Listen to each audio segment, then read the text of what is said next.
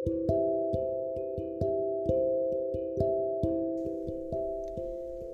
ー、三四郎の「オールナイトニッポンゼロで、えー、モグライダーともしげさん結婚の話をしておりました。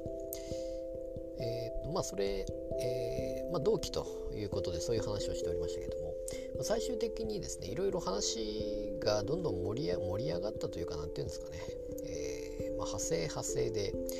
結局まあトークゾーンがあなくなると相田さんのトークゾーンがなくなったんでしたかね結局は。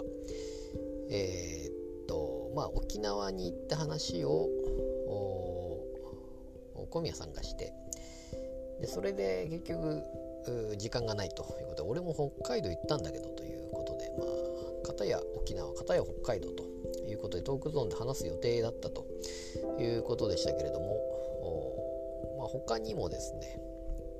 何の話？で都築さんの話が出てきましたけど普通の人と普通じゃない人みたいな話がそこが盛り上がったんですかね。確か。で、まあ、結局四千頭身都築さんはあ普通じゃない人に思われたい人だと。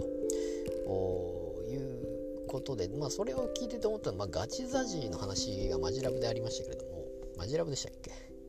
えー、ザジは変わってる風